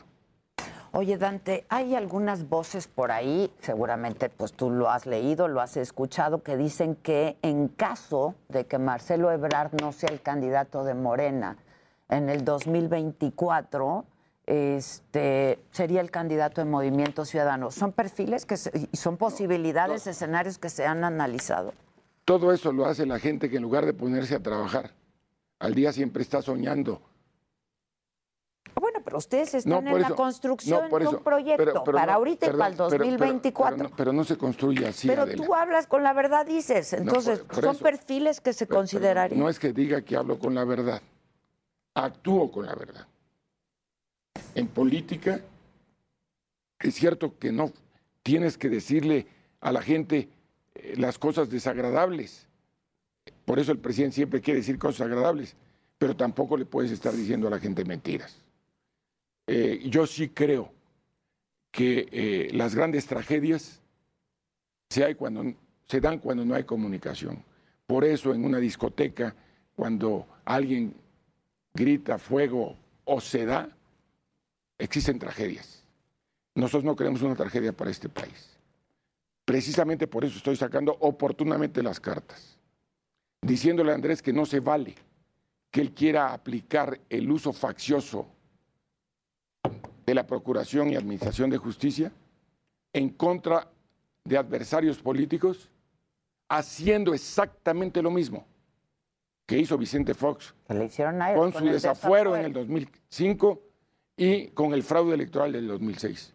Y se lo hemos dicho claro, no lo vamos a permitir. Y simplemente para redondear la pregunta concreta, nosotros vamos a construir nuestras candidaturas. No vamos a estar esperando que haya desechos de otras partes. ¿Soy claro en lo que estoy diciendo? Absolutamente. Para que la gente sepa que no decimos mentiras. Vamos a construir las candidaturas de Movimiento Ciudadano en todos los niveles de la organización social porque estamos convencidos de que la participación ciudadana de mujeres y hombres con dignidad y valor son los que le van a sacar adelante la casta a este país, porque tiene todo para llevar adelante una visión de futuro y de grandeza. Ya basta de pensar en pequeño y sobre todo de tener los ojos puestos viendo hacia atrás. Dante, este, siempre es un gusto hablar contigo, me da gusto ya verte recuperado y echado para adelante. tienen un nuevo spot que en este programa nos gusta mucho. Pues la verdad son muchos los buenos spots. Porque Maca lo baila, ¿no? Este, que lo suelte. ¿eh? Es el de Yahweh, es la nueva versión de Yahweh. ¿Quién les hace los, los quién- Tenemos a, perdón, Movimiento Ciudadano tiene a los mejores consultores políticos de México y creo que de- No, no, no, del mundo. Hay una candidata que dice bota naranja y entonces saca la bota naranja y se pone a bailar la bota Bueno, perdón, naranja, perdón, Dante. perdón, es que es ahí donde vienen las malas eh, interpretaciones. Dije que tenemos los mejores consultores políticos. No quiero criticar a nuestra candidata, pero son estridencias individuales. son no, eso no, eso, eso no es estrategia. Eso no es, eso no es estrategia Mira, política. Maca, no sabes qué bonito baila el Bueno, por eso- movimiento naranja. Pero eso, pero, pero eso no es estrategia política. No, son Es- estridencias Bueno, entonces. y yo- ridículos. bueno, perdón, según tú, a lo mejor ella cree porque su mamá le dijo y sus amigas le dijeron que está muy bien y por eso muchos hacen lo que quieren. No, pero la estrategia política de Movimiento Ciudadano, que lleva adelante nuestros consultores Diez y, segundos, me tengo que ir a un corte. y que todos son valiosos, son los que nos han permitido hacer el trabajo de despuntar. Bueno, pues nos vamos a estar viendo, ¿no? 6 de junio, vamos a ver qué pasa. Ven a bailarle aquí a- al senador el movimiento naranja. Regresamos con lo macabrón, con deportes, con todo. Y si quieren, yo me voy y les dejo el programa. No, no. Gracias.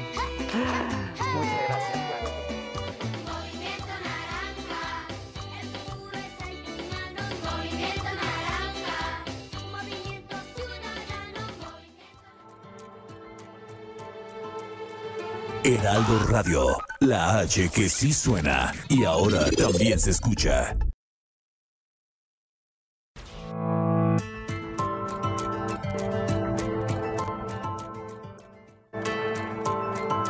Continuamos en Me lo dijo Adela.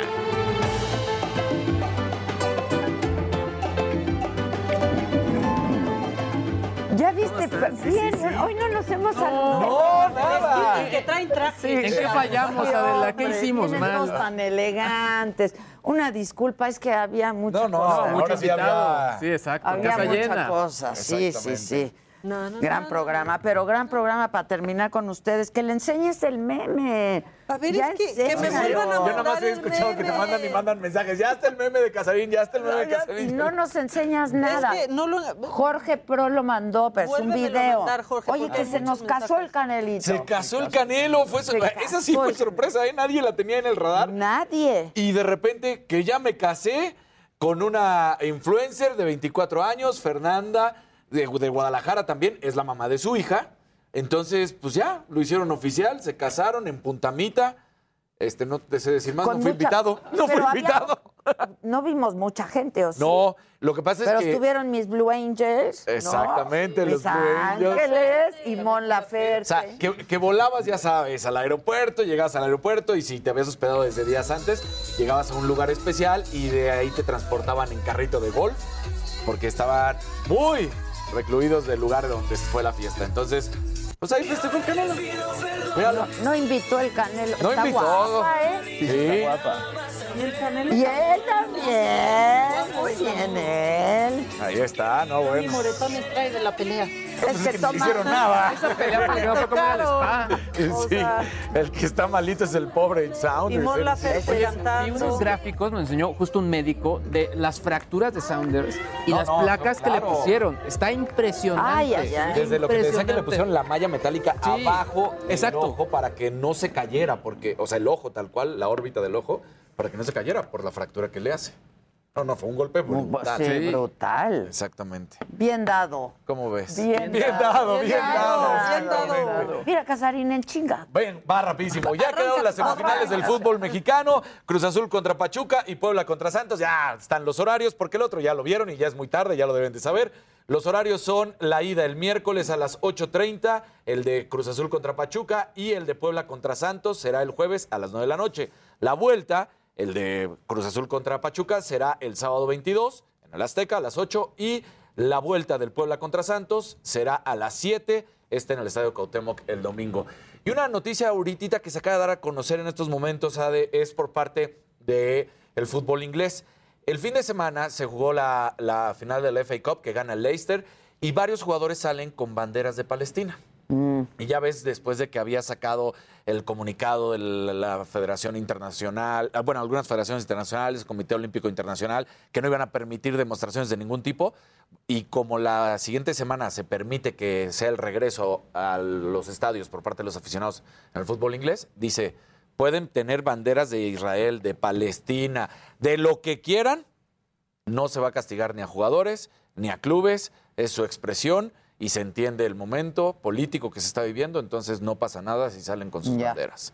Entonces, porque muchos estaban haciendo ruido de, de estas imágenes en las cuales se veía justamente a, a los jugadores, te las iba a mostrar, con, con las banderas, en las cuales pues ahí están, ¿no? Demostrando el apoyo just- para Israel o Palestina, dependiendo de su nacionalidad.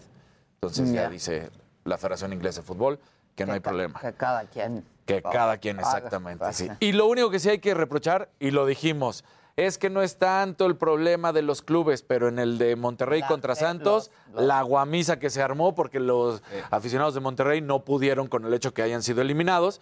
Y es lo que siempre dijimos, es que no es que el club no haga bien o que no tome las medidas adecuadas. La Los gente aficionados, no se sabe comportar. Que sepan perder. Exacto. Igual en el- como el América ya bueno, supo los dos partidos, la insana distancia. En el, sana en- distancia, en el, en alcohol, el andar festejando ahí con. Dices, es que estos son. Por eso es que no. Por eso, justamente, por estos aficionados. El famosísimo grito que tanto se ha tratado de erradicar se siguió escuchando en los estadios ahorita. Entonces dices. Ya, que la. O sea, no entiende la gente. Ya ni risa da. Ya no da risa, ya, ya llegó un punto en el que en verdad sí pueden suspender a México de un mundial. No en este momento, pero más adelante. No terminan de entender. Y bueno, pues ahí está. Me dicen que eh, teníamos un full track del al regreso de los aficionados, pero me dijiste en fa, ya terminé. Pero si quieres lo podemos. ¿Se, se oye? ¿O Sí, sí, es, es, como... Sirve para radio, sirve para radio. Sirve para radio, sirve para radio.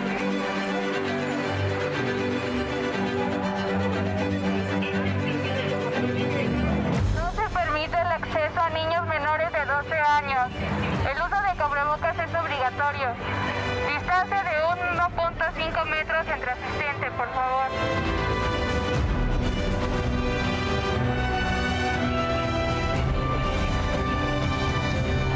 Así es el regreso a los estadios después de 14 meses. Una nueva normalidad o una nueva forma de disfrutar del deporte en nuestro país. Es respetar la sana distancia, metro y medio entre cada asistente, tanto al acceso como dentro de los eh, asientos o dentro de las tribunas. Se tiene señalizado dónde se puede sentar y dónde no. Estamos obsequiando gel antibacterial en todos los accesos y eh, a lo largo de las tribunas. Se está haciendo toma de temperatura antes de ingresar al estadio para evitar que una persona que pudiera tener una temperatura mayor a 37.5 pueda ingresar y pueda ser foco de infección. El Estadio Azteca abrió sus puertas para la vuelta de los cuartos de final del Guardianes 2021, pero también abrió sus puertas a la afición luego de la pandemia por coronavirus. Y aunque su aforo fue del 25%, su alrededor se llenó de colores, de gente, de familia, de amor, se llenó de afición.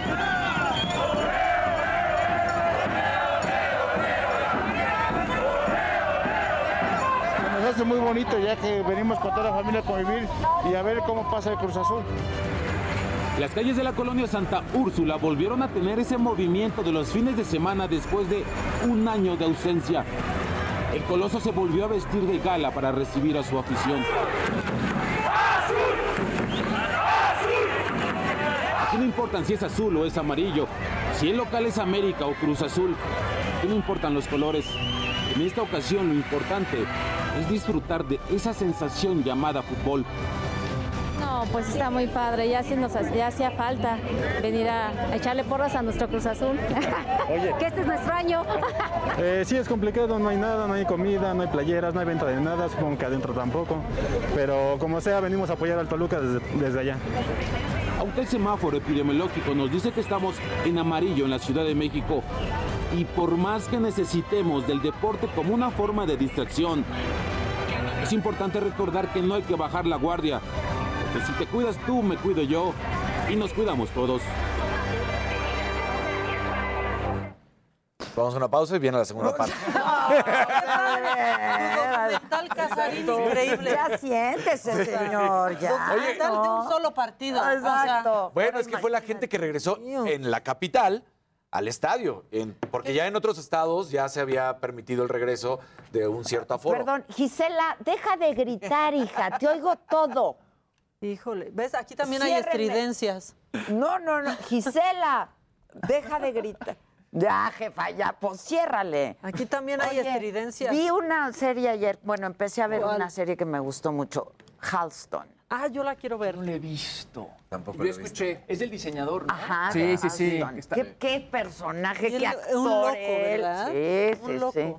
Está La padrísimo. Sí, también me contaron que está muy buena. Está muy buena. La empecé ayer, son cinco, cinco capítulos nada más. Es como una docu-serie. No, McGregor. McGregor. Qué buen actor. Obi-Wan. Obi-Wan.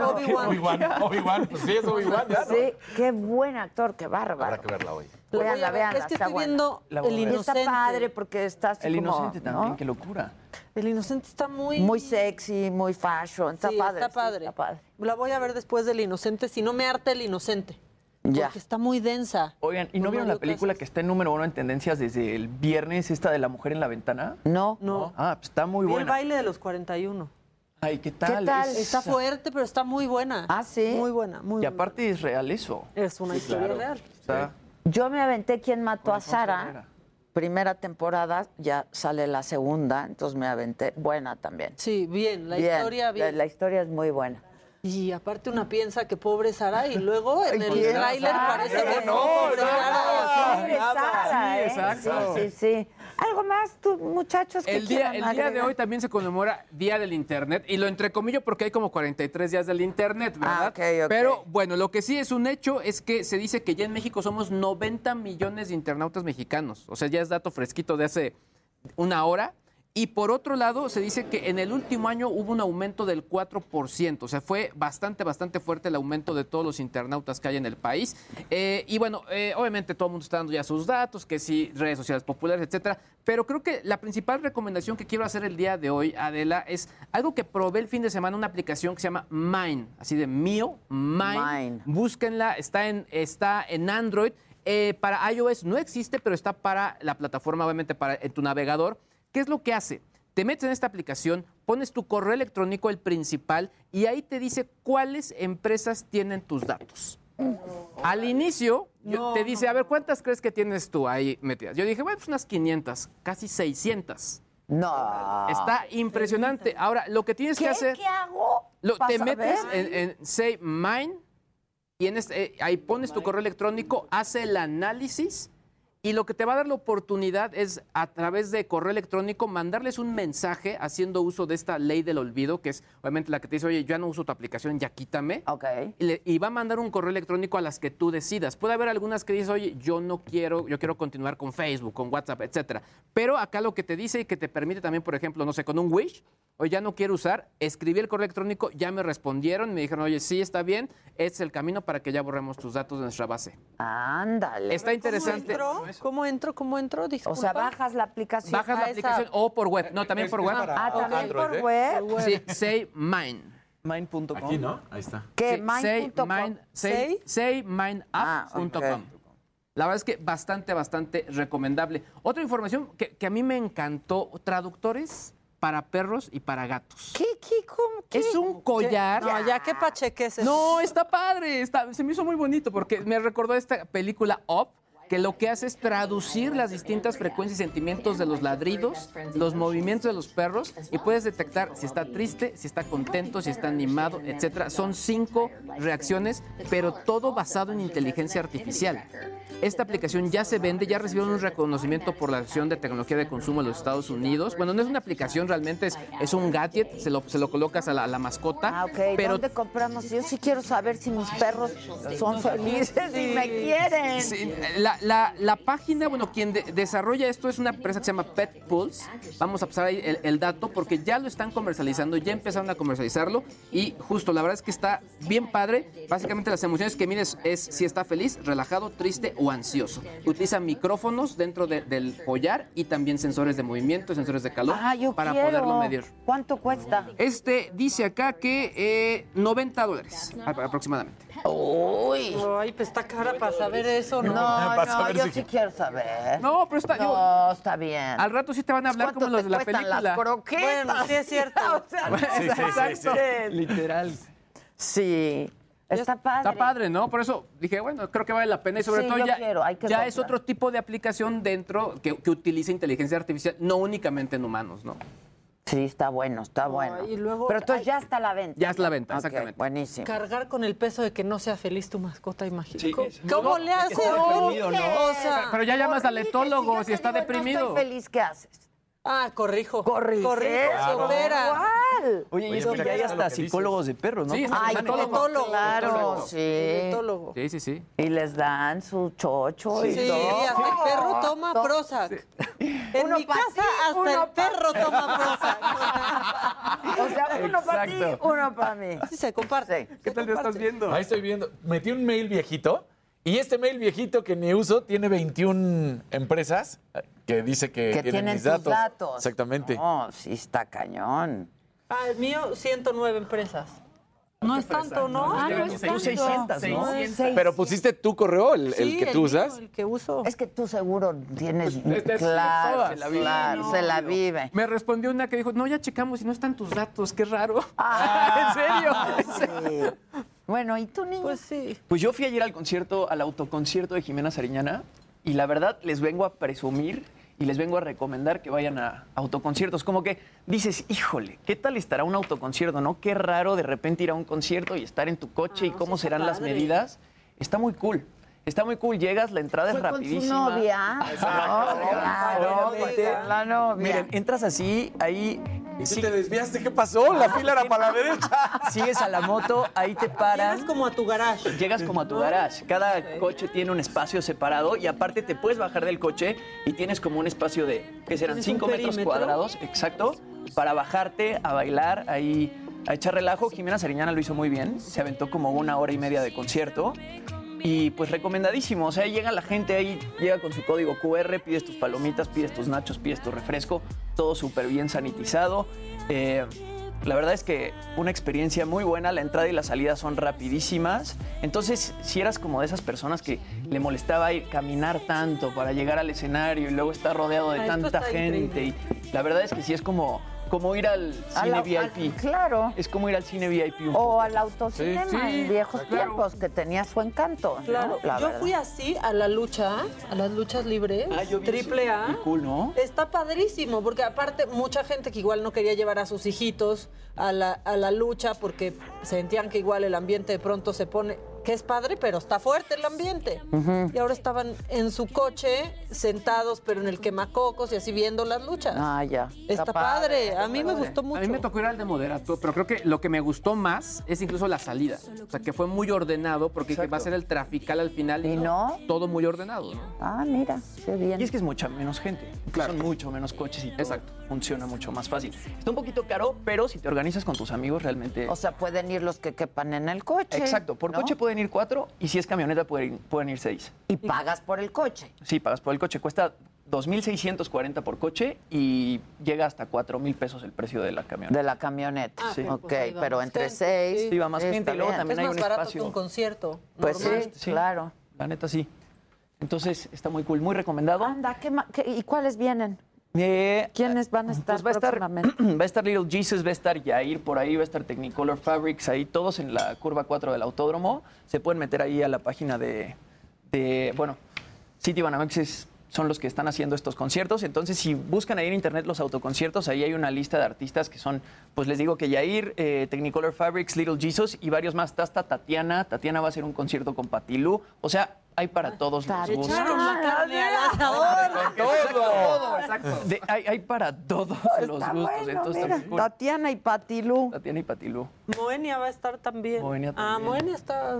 Bueno, ¿y está tú qué más macabrón? Ah, yo tengo mucho más macabrón. Ah, Es ya que- sabemos por qué se hicieron así las, las que, pues, mises. la sana- Ay, Por pero la ya que sana distancia. O sea, ¿fue un abrazo de lejos? Pero ¿O qué pues si eso? estaban todas ahí. Porque ves que se pueden hacer la manita así de, ay. Al final se abrazaron solas. Exacto. Deseo suerte. Claro, ni ni madres, ¿cuál O quieres? sea, ¿cuál Si yo quiero ganar, ¿de qué me estás hablando? ¿Cuál suerte? Es- ¿Cuál suerte? ¿Cuál suerte? Oigan, bueno, en Macabrón, o sea, la que se hizo tendencia ayer fue Lupita Jokes. Sí, Lupita, Lupita Jokes. Porque, bueno, yo creo que eh, su community manager ya está en las filas del desempleo en México, porque de, de pronto pues publica una foto de Andrea Mesa y pone opción si gana y la felicitación. Y luego opción si pierde. Y publicaron las dos para no quedar mal, ¿no? opción si gana, opción si pierde. Se hizo viral Lupita Jokes, que ya vaya preparando su opción por si pierde ella. Sí, Y claro. por si gana, no la va a usar, pero que no, vaya no creo usando. que la, que la vas a ver ganar. Yo creo que no vamos a ver ganar a Lupita de Yo nuevo, también ¿no? creo que no, la verdad, no. ya No, ya no, ya no, ya. Pero se la acabaron, o sea, la gente, de- sí que padre todas, pero tú, Lupita, y se le dejaban Sí, ir. sí, estuvo macabrón eso, sí, ¿eh? por eso no hay que escupir para arriba, Lupita. No, es que... Oigan, serio. que también se casó Adrián Uribe, dice ah, yo la vi banda. en Instagram también en su casa. Y el Alex Fernández Jr., qué guapo el Alex Fernández Senior. Perdón, senior. pero Sí, el junior norma- No, el normal, el senior, senior. ¿no? Sí, sí se Sí, casó. sí. Y estuvo Omar Chaparro en la boda de Adrián Uribe y así. Ah, Yo vi en Instagram, amigos, él subió claro. fotos, sí. Él subió fotos y luego, híjole, otra, a los de radio se los voy a platicar porque ya hemos hablado de este candidato de RSP para eh, gobernar San Luis Potosí, que es el Tecmol, ¿no? Que dijo, yo no contesto. Pues, o sea, no contesta, pero sí hace. Porque se puso a bailar a Ni contesta, ni hace propuestas, ni no, nada no, de pero eso. como él dice, yo no contesto, mam. No las contesta, pero las hace.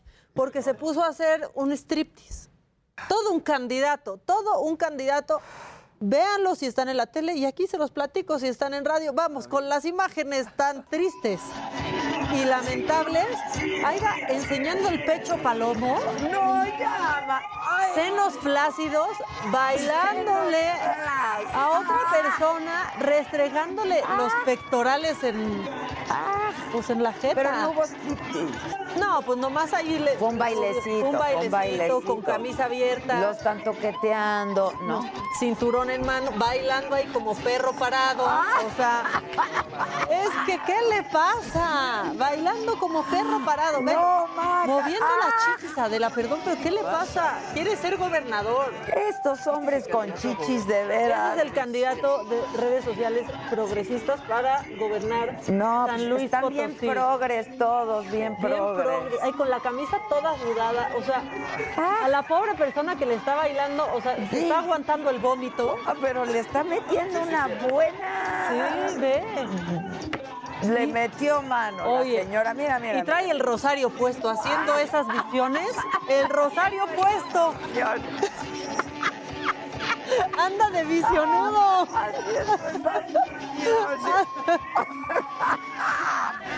Es que sí se pasó. Ay, no, Ya, Maca, sí se pasó. Y luego. Y, y mientras tanto, nada más como dato, por si deben la pensión alimenticia, o sea, si nos está escuchando un moroso, pues ya entambaron un cuate por deber 100 mil pesos de pensión alimenticia en nuestro país.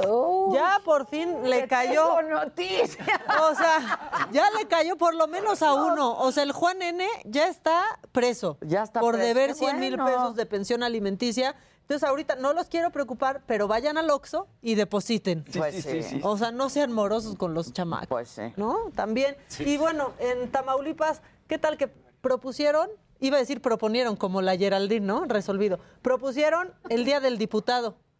Están preciosos. Es broma. Pero aparte, No, no no, tienen. no tienen, no tienen, pero aparte quieren que sea el 7 de julio para que sí les toque a los diputados de ahorita. Están muy cañón. Pero para que sí nos toque el festejo, Que sea el 7 de julio. No, no hasta diciembre, Exacto. no hasta no. no. Entonces, definición de no tener madre, diputados piden que existe el Día del Diputado antes de que dejen de ser porque les toque el festejo. Fíjate. Este es mi país, esta es mi gente, Adela. Este, con sus estridencias. Sus No, se vio muy estridencias. elegante Dante. Puro ridículo de Puro esto. ridículo. Bota naranja. Bota naranja. No, ¿Qué es eso? no, no. Pero está bien bonito el nuevo spot, ¿eh? la verdad. Con ¿Quieres que bailemos Yahweh. aquí con los Backstreet Boys? Sí, porque- Oigan, es que luzcan los trajes. Hoy Para- casi no estuvieron aquí. o Hoy, sea, hoy no nos vimos. Ay, ¿no? ni, les- ni los eches a andar, ¿eh? Ni no, los eches a no, andar. Los quiero que desquiten y bailen. Ándale, Backstreet Boys, bailen. Bailen. Mis Backstreet Boys. Mira, ¿Por qué se resisten? ¿Por qué le tienen miedo al éxito? ¿Por qué claro. tienen miedo al éxito? Mire, bailo, bailo peor que Gateña. Hasta me pongo nervioso. Pero ¿y tú no quisiste hacerlo con el Dante? Que Dante seguía clavado con. No, pero mira, porque nuestras consultoras. y por- mira es que no nuestras vio porque te vio consultoras. algo de candidata. Me vio algo de candidata. Exacto. Y yo, y yo dije, tal vez ya vio que hago el ridículo y dice, sí puede hacer buenos TikToks de candidata. No es cierto, Dante le dijo que sería una gran... Que tiene todo el perfil Todo para el ser perfil candidata. para ser Y candidata. ahorita no sé si es halago, güey. Sea, ahorita ya me preocupé. O sea, ¿qué me vio haciendo un bota? Naranja. Pero a ti sí te queremos ver ganar. Yo, yo me quiero ver ganar. Yo me quiero ver ganar. ¿O no? Yo quiero ver ganadores a todos en esta mesa. A todos en esta mesa. ¿Que no ya somos? Sí, sí. ¿Que no ya No, somos? que conste que no quisieron bailar estas personas. No, ellos muy mal, no O te sea, preocupes, mañana los ponemos a- Sí. a, tono, mañana los ¿Saben que ponemos no soy yo? Es la jefa la que lo quería. La jefa, No me fallaron a mí, le fallaron a Adela. Querías, tú querías. Este. Yo escuché a la jefa decir, Maca, ven a bailar, y dijiste, no, no baila. No, sí, no sepa, no te pusiste. Ni un mes al aire y ve cómo están Que ya, ya, estos Adela. Ya tiene maca el meme. Ya, por favor, Ya, ve el meme de Casarín. Jorge Pro, te voy a decir De algo. veras, ya. ya. lo vi, solo no está tan chistoso como tú crees, pero lo ponemos. O sea, o sea, no está tan que tú digas tan chistoso. Uy, ya perdió todo. Mira que el Edgar Lomelisi vota por ti. Muchas gracias. Vamos juntos al triunfo. Eso es todo. Vamos a ver ganar a la maca. Vamos, ya, ya nos vamos. ¿Ya? nos vamos. Así como- Hasta mañana, 9 de la mañana en la tele, 10 de la mañana en la radio. Estamos en contacto siempre. Buen día. Heraldo Media Group presentó Me lo dijo Adela con Adela Micha.